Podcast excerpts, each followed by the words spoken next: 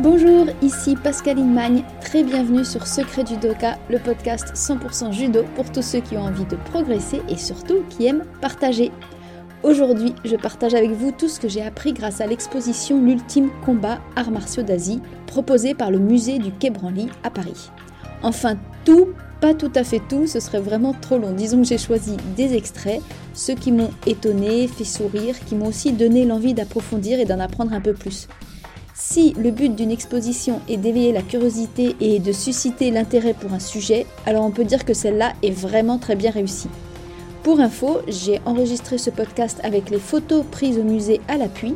Vous pouvez donc retrouver la version illustrée entre guillemets sur la chaîne YouTube de Secret Judoka, chaîne d'ailleurs à laquelle je vous invite vivement à vous abonner parce qu'en plus des ressources judo que vous pourrez trouver, euh, ce sera une aide très précieuse pour m'aider à développer Secret Judoka. Et nous voilà partis dans cette exposition, l'ultime combat arts martiaux d'Asie. Avant toute chose, sachez que c'est une exposition qui a été marrainée par Clarisse Afganinou et on verra à quel moment, dans quelle salle elle apparaît dans l'exposition. Pour commencer cette exposition, euh, j'aimerais vous lire le tout premier texte qui nous accueille dans l'exposition. C'est le seul texte que je vous lirai durant toute cette vidéo, mais il m'a beaucoup touché et j'aimerais vraiment partager avec vous. L'esprit et la force, les disciplines martiales d'Asie unissent force physique et mentale.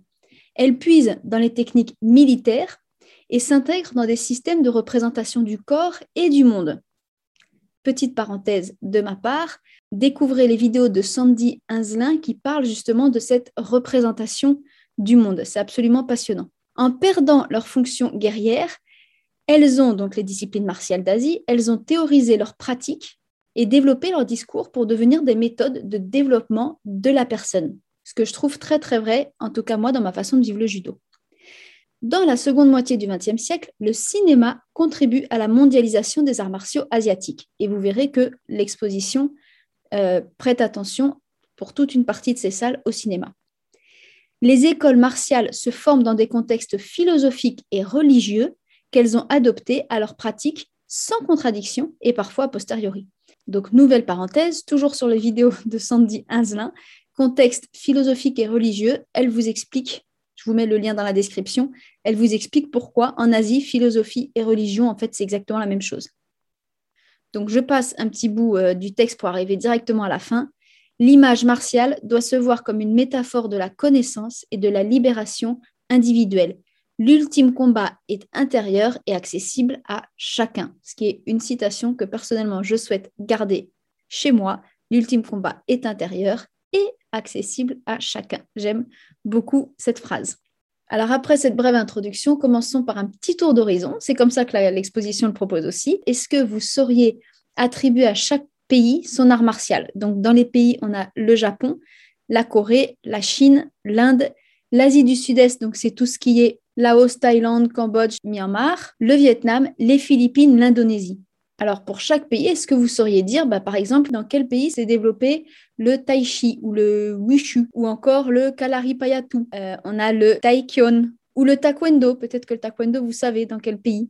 Euh, Arnis, le penkaxilat, le Viet Vodao. Je ne vais pas faire comme dans le musée le détail de tout ça, mais j'aimerais relever quelques éléments qui m'ont vraiment interpellée. Bien sûr, les budo viennent du Japon et ça, on y reviendra un petit peu plus tard. Mais saviez-vous que euh, le wushu, en fait, ça vient de Chine et c'est le nom en fait que nous on connaît sous Kung Fu, qui a été répandu grâce au cinéma sous le nom de Kung Fu. Et ça, ce sont vraiment euh, des styles très athlétiques, dits externes, ce qui est différent des arts martiaux internes comme le Tai Chi, qui vient aussi de Chine.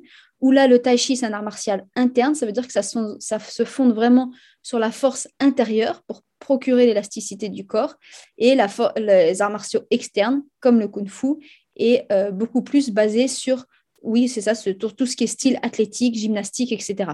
Alors pour l'Inde, c'est le Kalari Payatu. Cet art martial, c'est beaucoup, beaucoup d'enchaînements. J'ai été marquée par le fait qu'en fait, tous les enchaînements sont inspirés des animaux, des mouvements des animaux, et se combinent à des exercices respiratoires autant qu'à la connaissance des points vitaux de, bah, la médecine antique. Et ça, la notion euh, d'observer les animaux pour créer ces mouvements, et même plus généralement la nature, ainsi que la notion de santé. C'est deux choses que le musée va d'ailleurs pas mal euh, détailler et explorer, et j'y reviendrai un tout petit peu plus tard. Il faut savoir aussi que, a priori, c'est un moine qui venait de cette région, donc la région du Kerala en Inde, qui a créé cet art martial, Kalaripayattu, mais aussi les arts martiaux chinois de Shaolin. Alors, au fil du temps et encore aujourd'hui, il y a énormément d'écoles qui se réclament euh, du temple de Shaolin, même si on ne sait pas exactement si c'est toujours le cas. On continue notre petit voyage en Asie avec la Corée. Alors la Corée, il est très possible que vous ayez deviné, c'est le Taekyon qui a donné ensuite le taekwondo. Alors en fait, le taekwondo, il a été officiellement fédéré seulement en 1950, donc c'est assez récent. Moi-même, j'étais surprise, je pensais que c'était plus ancien. Bien sûr, il vient pas de nulle part, il vient donc de ce taekwondo. Et puis, euh, un petit mot aussi sur le taekwondo, c'est devenu une discipline aux Jeux Olympiques en 2000 à Sydney. Taekwondo, littéralement, ça veut dire la voie du pied et de la main, et que euh, le but, c'est de viser les points faibles de l'adversaire, principalement avec le talon. On continue notre petit tour avec l'Indonésie et la Malaisie, où là, on retrouve le pencak silat. C'est un art martial qui est plutôt dans l'esprit d'autodéfense, qui se pratique uniquement à main nue ou avec un poignard dont la lame est ondulée. C'est vraiment spécifique à cet art martial. Et il peut aussi être pratiqué de façon beaucoup plus euh, rituelle, comme une chorégraphie avec un orchestre, etc. pas vraiment un combat. Aux Philippines, donc cet archipel de plus de 7000 îles que j'ai eu la chance d'ailleurs de un peu connaître parce que j'y ai travaillé quelques mois. Euh, là, j'ai trouvé ça très rigolo parce que c'est un art martial qui s'appelle le harnis. Et ce qui est marrant, c'est que les Philippines ont vraiment réussi à intégrer différentes cultures puisque c'est un pays qui a été colonisé par les Espagnols. Et donc, on retrouve dans le harnis euh, à la fois les wushu chinois, donc rappelez-vous, c'est tout ce qui est kung fu, euh, les silos malais, donc c'est ce que je viens de dire sur le pencaxilat, c'est donc toute cette art martiale d'autodéfense à main nue ou avec ce couteau à lame ondulée, et l'escrime espagnol, puisqu'ils ont été colonisés par les Espagnols. Et donc, ce qui est assez spectaculaire et vraiment typique de là-bas, ce sont des mouvements circulaires à double sabre. On continue au Vietnam, donc c'est le Viet Va Dao, qui est un art martial qui, est assez récent. En fait, il a été créé en 1945, donc c'est vraiment 20e euh, siècle. Mais bien sûr, comme toujours, à partir des anciens arts martiaux euh, vietnamiens, dont la lutte. Voilà, on retrouve la lutte qui, euh, qui, est dans plusieurs de ces pays. Et au Vietnam, ils se sont inspirés de la lutte. Donc ça combine force et souplesse. Et on utilise les pieds, les poings, les coudes, les genoux. Et la devise du Viet Va Dao, c'est la main d'acier et le cœur bon. J'ai trouvé ça assez joli. Pour finir, donc en Asie du Sud-Est, donc c'est le Laos, Thaïlande, Cambodge, Myanmar, on retrouve pas mal de boxe, euh, le Muay Thai, euh, Muay Lao, Leitway birman, le Kun Khmer, les fans de ce type d'arts martiaux euh, reconnaîtront. Ils viennent eux aussi d'anciennes techniques militaires qui étaient à main nue. Ils utilisent eux aussi les coups de pied, les coups de poing, les coups de coude et même les coups de tête. Donc ça, ça ne doit pas faire du bien. Et puis, dans la deuxième moitié du 19e siècle, donc en gros entre 1850 et 1900, euh, l'influence de la boxe anglaise, en fait, euh, a fait que ce type d'art martial a commencé à se pratiquer sur des rings avec euh, bah, des, systèmes de reprise, hein, un peu comme des rounds, et puis surtout des gants à la des, des bandages traditionnels. Donc voilà pour un grand tour de l'Asie, pas du monde, mais de l'Asie des arts martiaux. Et comme je l'ai déjà tout légèrement évoqué, les arts martiaux sont en adéquation totale avec la philosophie, la religion euh, de, cette Asie. Alors l'exposition propose plusieurs salles très intéressantes justement qui parlent de la religion bouddhiste. J'ai relevé quelques éléments importants pour tous ceux qui sont déjà allés au Japon ou même en Asie.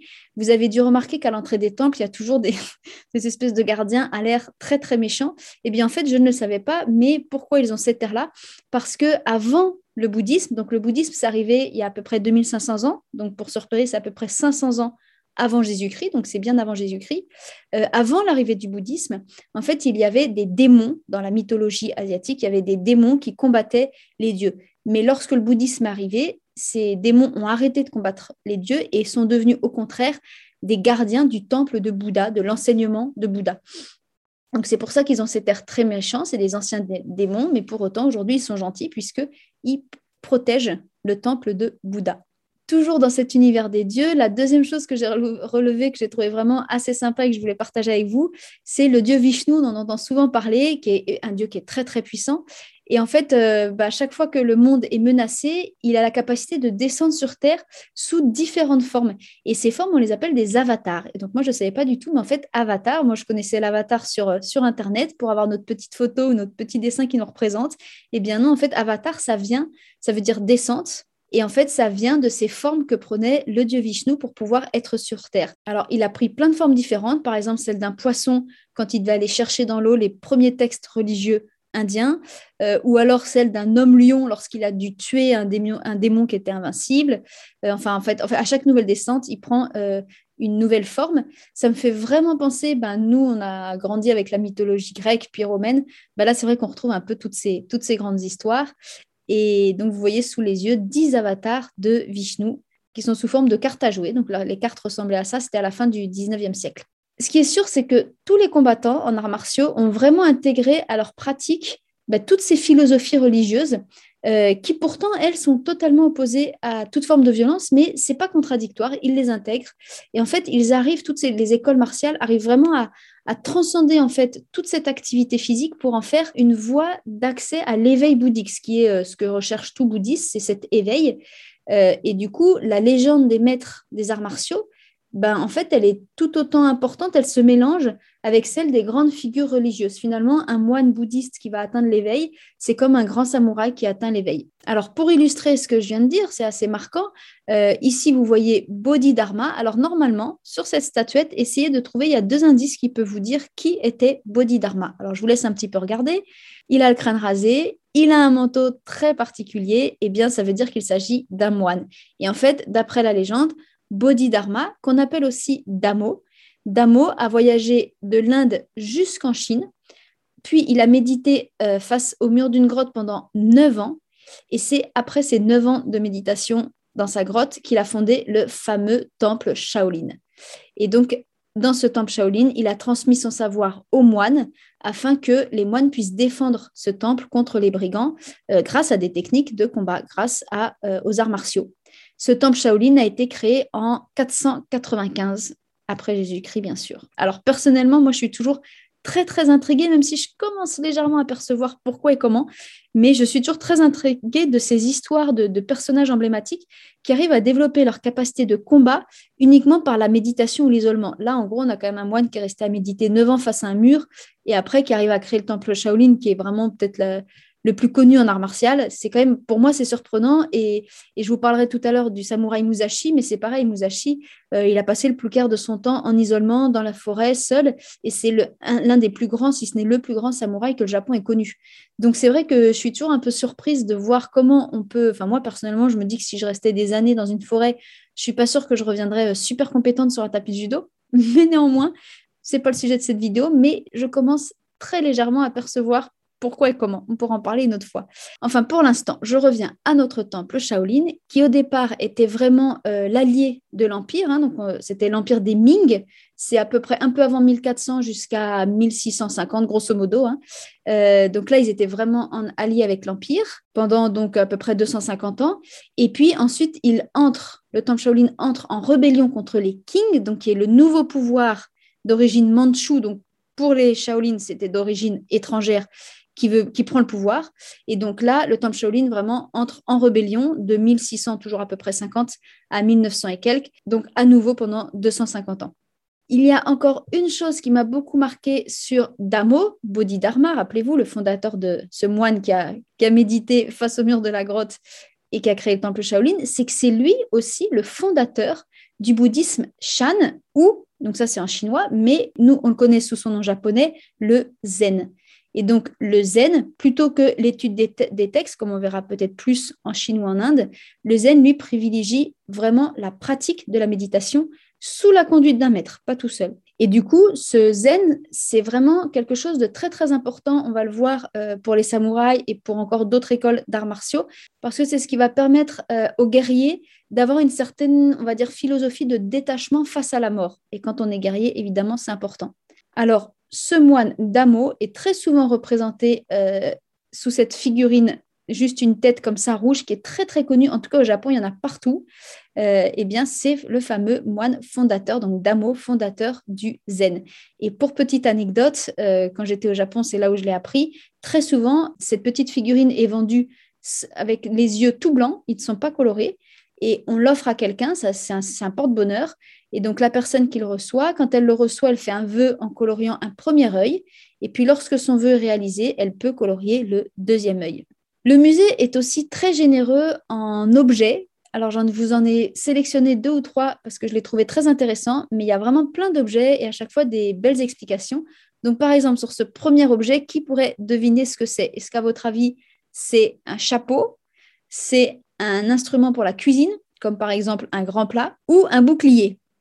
Alors, comme on est dans les arts martiaux, vous l'avez peut-être deviné, c'est un bouclier. Il y avait même un tigre qui était, une tête de tigre qui était dessinée dessus, on la voit assez peu. Mais euh, ce qui m'a énormément surprise, c'est que c'est un bouclier qui est tressé en lanière de bambou. Et pour autant, eh ben, ça suffit largement à résister aux coups d'épée. Donc, comme quoi, il n'y avait pas besoin de ferraille, juste des bambous bien tressés, ça servait de bouclier. Ensuite, cette tenue, euh, c'est celle que portait l'empereur pour inspecter les armées avant et après les batailles, ainsi que lors de ce qu'ils appelaient la grande revue des troupes qui avait lieu tous les trois ans.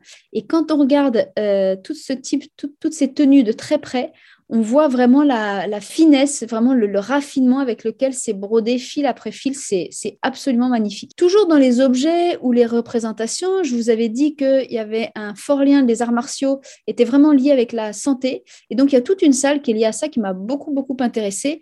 Euh, ici, vous voyez, c'est tous les points d'acupuncture. Ce sont des points que la médecine chinoise considère comme des portes d'entrée ou de sortie d'énergie à travers le corps. Et donc l'acupuncture, c'est on plante des petites aiguilles pile poil sur ces points, ce qui doit améliorer notre circulation de l'énergie. Mais ce qui est vraiment intéressant, parce que c'est autant la médecine chinoise que finalement les arts martiaux, c'est cette idée que le corps, notre corps humain et l'univers sont liés, ne sont pas indépendants. On n'est pas tout seul, notre corps, à se promener dans un univers qui n'est pas nous.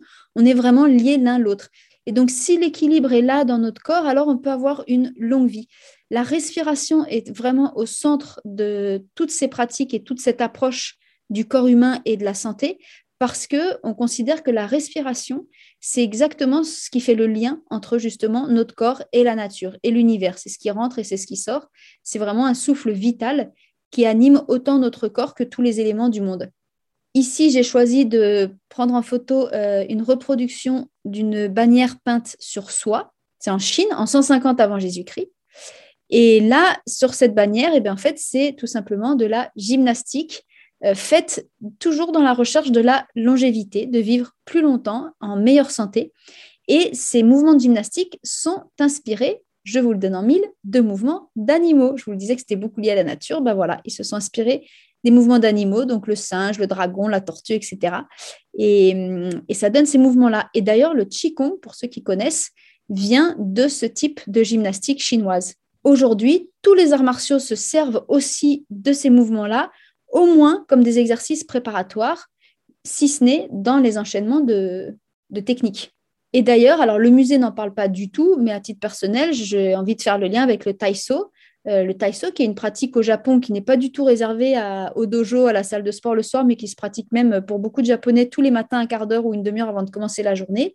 Eh bien, le taïso, c'est ce type de mouvement euh, gymnique. Évidemment, je pense aussi au yoga. Alors ça, c'est des choses dont le musée ne parle pas, mais euh, je trouve qu'on peut facilement faire le lien.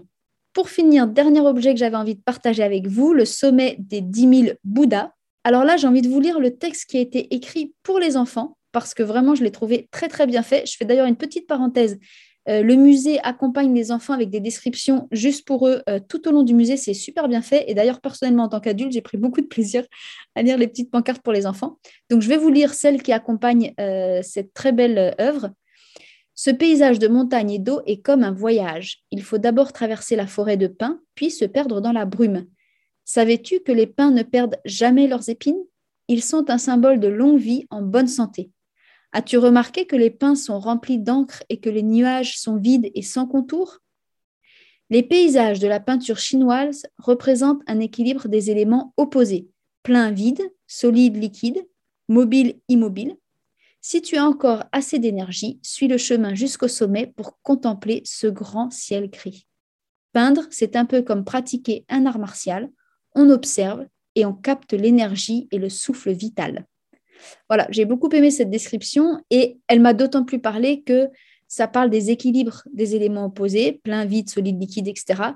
Et moi, dans ma pratique de la dépolarisation, donc une certaine euh, approche de la préparation mentale qui est très, spécifique, on est justement sur euh, ces éléments opposés, l'équilibre de ces éléments opposés, gagner, perdre, euh, être fier, être déçu, etc., etc. Maintenant, je vais vous parler de toutes les histoires les plus célèbres que le musée présente. Alors, bien sûr, je ne vais pas toutes les présenter, ce serait beaucoup trop long, et puis le but, c'est d'aller voir l'exposition, mais celles qui m'ont le plus plu, que j'ai le plus retenu. D'ailleurs, au passage, euh, ça m'a tellement plu, toutes ces histoires, que j'ai acheté deux livres qui en parlent. Je suis en train de lire le premier avec des petits contes qui est super bien fait. Je vous prépare une vidéo euh, sur ce livre, parce que vraiment, j'aime beaucoup en tant que judoka, je trouve que c'est hyper parlant. Et sur le deuxième livre aussi, mais là, il est un peu plus gros, donc euh, la vidéo sortira un peu plus tard.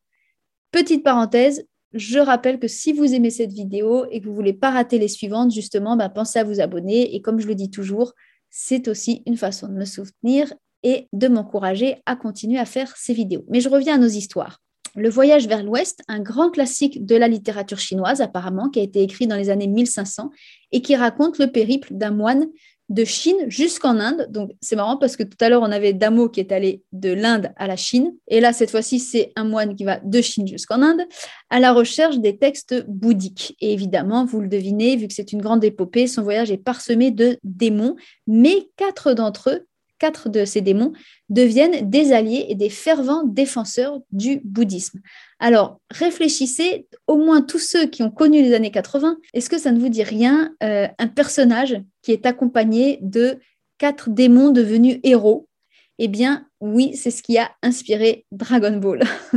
Alors, en fait, cette histoire, le voyage vers l'Ouest, a inspiré une quantité d'opéras, d'histoires, même de films et de dessins animés, etc., de livres, de peintures, tout ça, tellement elle est populaire en Chine. Mais Dragon Ball Z, ça vient de, de cette histoire. Et les quatre démons qui sont devenus héros sont donc le roi singe, le cheval dragon blanc, le cochon et un bonze des sables. Une autre histoire qui m'a marqué, c'est Au bord de l'eau, qui est l'histoire d'une bande d'insurgés qui se dressent contre l'injustice et les puissants corrompus. Euh, il y a beaucoup de versions qui ont existé, mais la plus populaire, c'est une version du XVIIe siècle, euh, dans laquelle il y a 800 brigands. Et en fait, ce qui m'a marqué, c'est que c'est une version qui a été plusieurs fois interdite. Alors, j'imagine que c'est parce que ces 800 brigands étaient contre les puissants et les corrompus. Euh, mais j'ai trouvé ça assez marrant de savoir que ça avait été carrément censuré. Au point que l'auteur de cette version très populaire, qui s'appelle Shen Tang, a même été décapité lorsqu'il a réellement manifesté. Donc là, ce n'était pas dans son histoire, c'était en vrai. Il est vraiment allé manifester contre un préfet véreux et il a été décapité. Euh, aujourd'hui, donc des films, des opéras ont été montés autour de cette histoire, dont La légende du lac en 1972, qui est assez connue et ça m'a bien donné envie d'aller la voir. Dernier exemple, euh, il y a les griffes de Jade. Donc je vous lis le petit résumé qui m'a fait sourire. Il existe bien une position du chat dans les arts martiaux où le combattant se tient sur une jambe prêt à frapper. Nos deux héroïnes étudient cependant la faculté des félins à retomber sur leurs pattes. Pour vaincre le démon noir aux griffes de jade qui catapulte ses ennemis en l'air, elles doivent maîtriser l'équilibre. Donc ça, je me suis dit qu'en tant que judoka, j'allais peut-être un petit peu étudier les positions des chats. Et le deuxième exemple, c'est la menthe religieuse de, en 1978. Le Tanglangquan ou box de la menthe religieuse aurait été théorisé par un nommé Wong Long. Plus chétif que ses camarades, il aurait observé le combat d'une menthe religieuse et d'une sauterelle. Donc là encore, on retrouve cette inspiration des animaux. Mais on découvre grâce à cette exposition que ça va bien plus loin que de simplement être inspiré par les animaux, puisqu'on fait même combattre les animaux entre eux. Et là, vous voyez des petites tombes pour criquets, puisque l'élevage de criquets combattants est attesté en Chine depuis plus de 1000 ans. Et donc apparemment, moi je ne savais pas du tout, les criquets sont naturellement agressifs, les mâles vraiment s'affrontent euh, sévèrement. Donc les parieurs, les joueurs organisent des petits combats de criquets dans des, bah, des petites arènes euh, aménagées pour ça. Les criquets champions sont considérés comme des réincarnations de héros militaires et ils sont enterrés dans des cercueils miniatures honorés vraiment comme des ancêtres. Donc il y a vraiment un très très fort lien à la nature, aux animaux. Euh, c'est vraiment marquant. Je vous donne ici un exemple de grande fresque qu'on retrouve dans le musée. C'est des fresques temporelles que j'aime beaucoup parce qu'on voit vraiment comment les choses ont évolué petit à petit et le fil rouge qui nous amène jusqu'à aujourd'hui. Et vous verrez que pour le judo, bah, c'est assez passionnant. Et tout ce que je vous raconte là, on va bientôt arriver bien sûr au judo, mais tout ce que je vous raconte là, je trouve ça très très fort parce qu'en fait, on se situe dans un univers asiatique et vraiment, bah, Jigoro Kano, il est né dans cet univers avec toutes ces centaines, ces milliers d'années derrière lui qui ont façonné euh, la culture dans laquelle il grandit.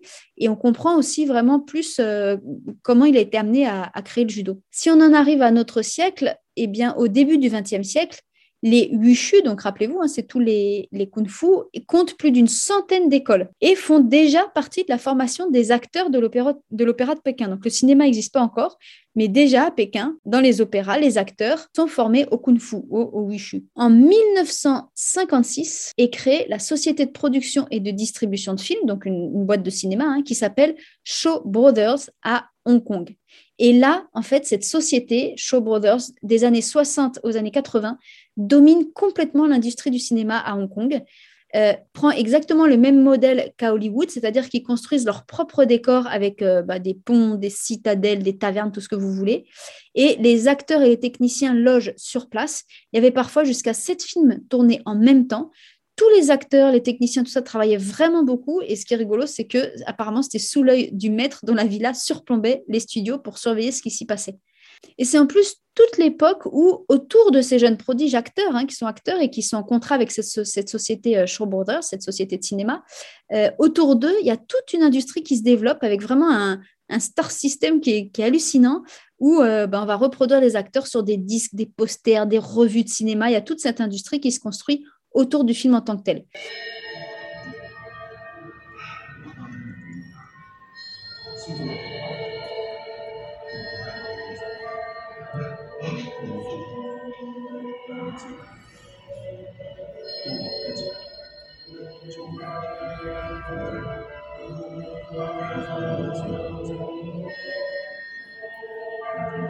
Cependant, il y en a un qui a été le plus du plus du plus célèbre et qui a quasiment une aura divine, c'est Bruce Lee. Et lui, il travaille pour une société de cinéma qui est concurrente à Shaw Brothers et qui s'appelle la Golden Harvest. Alors, parlons un peu de Bruce Lee. Évidemment, l'exposition lui consacre vraiment une très belle salle. Je ne vais pas ici refaire toute sa vie et tout ce que l'exposition nous raconte. Mais moi, ce qui m'a énormément marqué, c'est que personnellement, je n'ai pas vu de film de Bruce Lee. J'ai bien envie d'en voir un maintenant. Cela dit, je le connais quand même. Il est tellement connu. Et j'étais très surprise de savoir d'abord qu'il est mort à 33 ans. Donc très jeune, il est né en 1940, mort en 1973, et qu'il a eu le temps de ne tourner que cinq films. En fait, toute la carrière de Bruce Lee se résume en cinq films, et je trouve ça hallucinant du, de, ce statut mythique qu'il a réussi à créer autour de lui, euh, vénéré vraiment dans toute l'Asie et plus généralement dans le monde entier, à partir de cinq films. Je trouve que c'est assez fou. Cela dit, l'exposition nous l'explique beaucoup. C'est aussi toute l'iconographie qu'il y a eu autour de ces films. Donc, comme je le disais, hein, les, les magazines, les posters, etc., qui a beaucoup contribué à, sa célébrité. Petit clin d'œil à tous nos adeptes de la préparation physique. Voilà Bruce Lee qui fait des pompes sur juste deux doigts ou même sur les pouces, mais les fans de Bruce Lee doivent bien savoir déjà euh, tout ce qu'il faisait d'incroyable. Nous voilà, j'ai presque envie de dire enfin, à toute la partie du musée consacrée au Japon. Alors là, c'est pareil, je vais faire juste quelques, quelques coups de lumière sur certains éléments mais c'est vraiment superbe. Là, cette partie du, musée est superbe. Ce qui se passe et ce que j'ai trouvé intéressant à relire, parce que je pense que c'est très important, c'est qu'au Japon, et ça va être pareil hein, dans d'autres pays d'Asie, mais là, je prends l'exemple du Japon, en 1185, c'est un gouvernement militaire qui arrive au pouvoir. En fait, l'empereur, il sert euh, presque à rien. C'est vraiment les militaires qui gouvernent. Et du coup, on comprend que les bushi, donc les guerriers, sont autant des guerriers que des politiques. Et ça, je trouve que c'est très important parce que forcément, en tant que politique, pour eux, c'est important de développer une culture lettrée, voilà, d'être cultivés, euh, artistique, religieuse, philosophique. Ils ont tout, un rôle à jouer dans la société qui dépasse bien largement euh, juste l'art de la guerre. Donc c'est une chose qui est très importante à mon avis pour comprendre aussi pourquoi, pourquoi il y a une telle place des arts martiaux dans ces cultures-là. Euh, et l'autre chose que ça explique, c'est pourquoi la guerre, je me suis toujours un peu posé cette question, parce que parfois j'essaye de comparer à ce qu'on connaît nous en Occident, nos, escrimeurs, d'Artagnan, compagnie. Euh, et je me suis dit, pourquoi au Japon et dans les autres pays d'Asie, l'art de la guerre est aussi raffiné? Ben, Je pense que c'est vraiment lié à ça, c'est que le raffinement des armes, des habits de guerrier, des armures, de tout ce que le guerrier avait, ça reflétait aussi son niveau de pouvoir, euh, quelle élite il était dans la politique, dans la société. Donc les deux étaient intrinsèquement liés. Ensuite, c'est à partir de 1600 qu'arrive la figure du samouraï, celle que l'on connaît, celle qui correspond à notre imaginaire. Donc l'homme d'épée et d'esprit, voilà, qui est loyal jusqu'à la mort à cette voix du guerrier. Donc le bushido, bushido, on reconnaît toujours do pour la voix, comme le judo, et puis bushi, guerrier. Donc le bushido, voix du guerrier. Euh, même si, je le précise parce que c'est à mon avis très intéressant, les samouraïs, il n'y avait pas encore vraiment le sabre. Les samouraïs, c'était vraiment des combattants qui combattaient avec des arcs ou sur leurs chevaux avec des lances, des fantassins en fait. Euh, ceux qui avaient un arc qui était environ d'une longueur de 2 mètres en bambou japonais, on raconte qu'ils devaient s'exercer à tirer 1000 flèches par jour. Et d'ailleurs, c'est ce qui va donner en 1920 le Kyudo. Donc, certains connaissent peut-être cet art martial. C'est vraiment considéré comme un art martial, le tir à l'arc. Et on retrouve tous les ingrédients d'un art martial, en fait, euh, la recherche de la perfection du geste, le contrôle du souffle vital, euh, cette philosophie du bouddhisme zen, etc. Le sabre, lui, ne devient l'emblème du samouraï qu'un peu plus tard, puisque c'est au moment où finalement le, le Japon connaît une période relativement pacifique. Il n'y a plus du tout toutes ces guerres de, toutes ces guerres féodales entre régions. Donc, c'est toute l'époque d'Edo, 17e, 18e, 19e siècle. Et c'est à ce moment-là que le sabre devient l'emblème du samouraï. Donc, on a le tachi. Vous savez qu'il y a différents types de sabres. Hein. Le tachi, c'est le sabre long, donc qui était plutôt utilisé par les cavaliers, ceux qui étaient à cheval.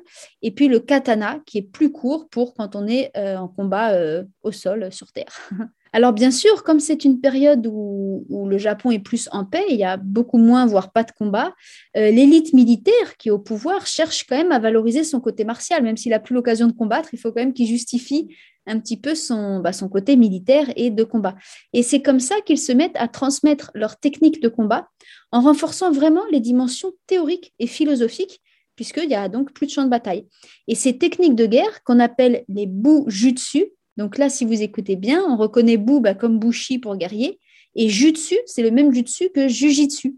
Jujutsu, donc les techniques de souplesse. Ju, la souplesse, comme judo. Jutsu, c'est la technique. Donc les Bujutsu, c'était vraiment les techniques de guerre.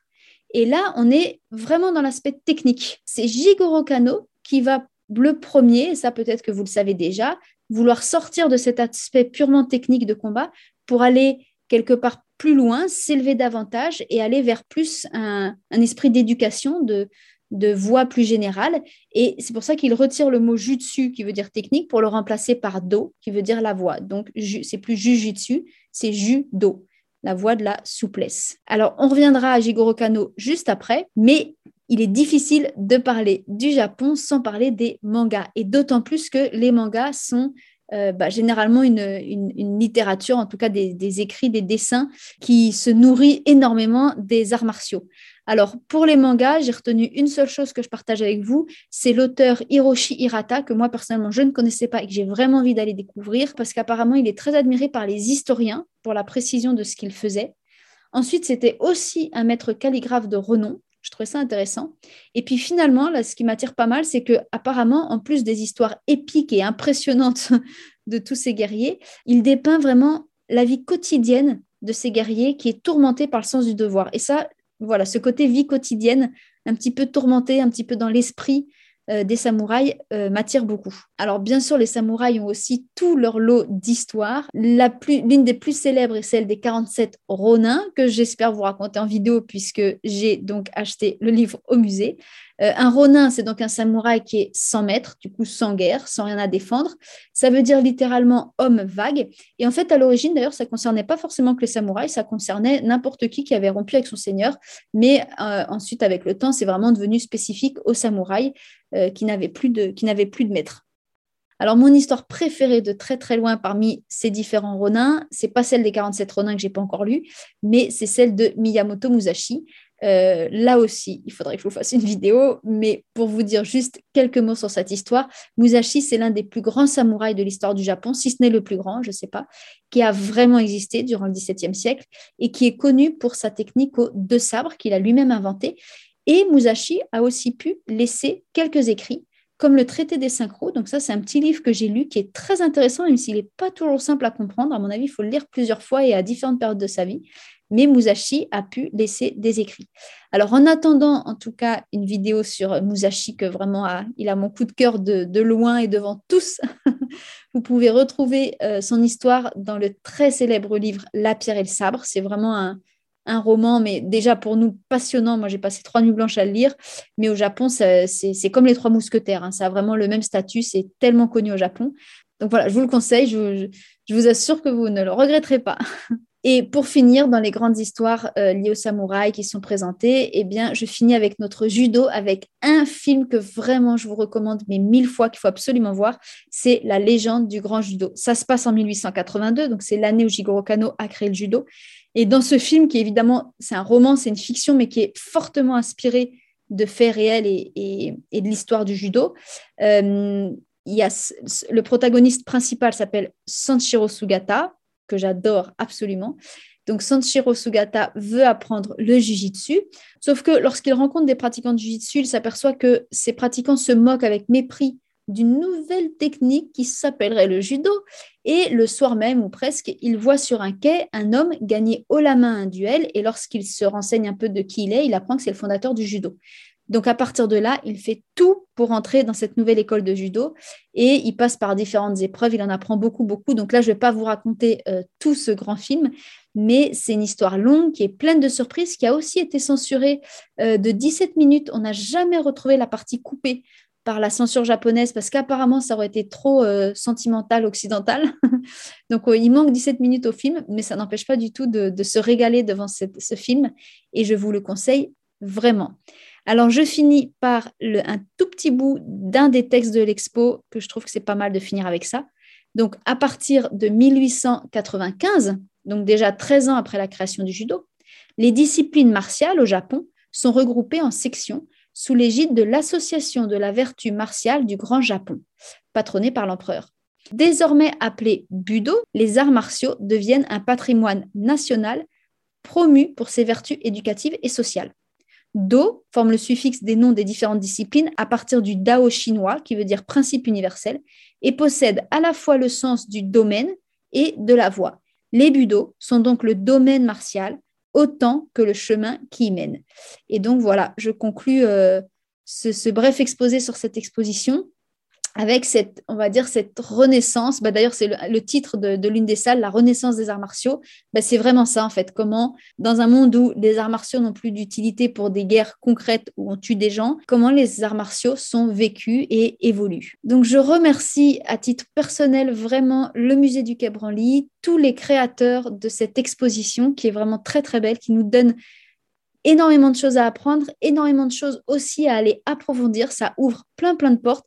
C'est une très belle euh, fresque, j'ai envie de dire, euh, à la fois géographique sur toute l'Asie, autant qu'une fresque chronologique, hein, depuis euh, moins de 1500 ans à l'arrivée de Bouddha, même encore avant, jusqu'à aujourd'hui. je remercie aussi du coup Clarisse Afganenou, qui est la marraine de cette exposition et qui a prêté pour l'occasion sa médaille d'un de ces championnats du monde. Donc j'ai pu voir cette médaille de très près, elle est très belle et très grosse. Donc merci à elle aussi de, bah, d'être présente sur ce type de proposition culturelle, historique, très intéressante, très enrichissante. Euh, je trouve que c'est une, belle promotion de notre pratique et je vous dis à très bientôt dans d'autres vidéos culturelles. J'espère que cet épisode vous a plu et si c'est le cas, bien sûr, partagez-le. Faites découvrir ce podcast à vos amis judoka et même à votre club parce qu'en fait, plus il aura d'écoute, plus les algorithmes malins d'Internet le proposera à de nouvelles personnes. Donc oui, en fait, en le faisant découvrir, vous permettez non seulement à vos amis d'en profiter, mais aussi à des inconnus que vous ne soupçonniez pas. A très bientôt pour le prochain épisode.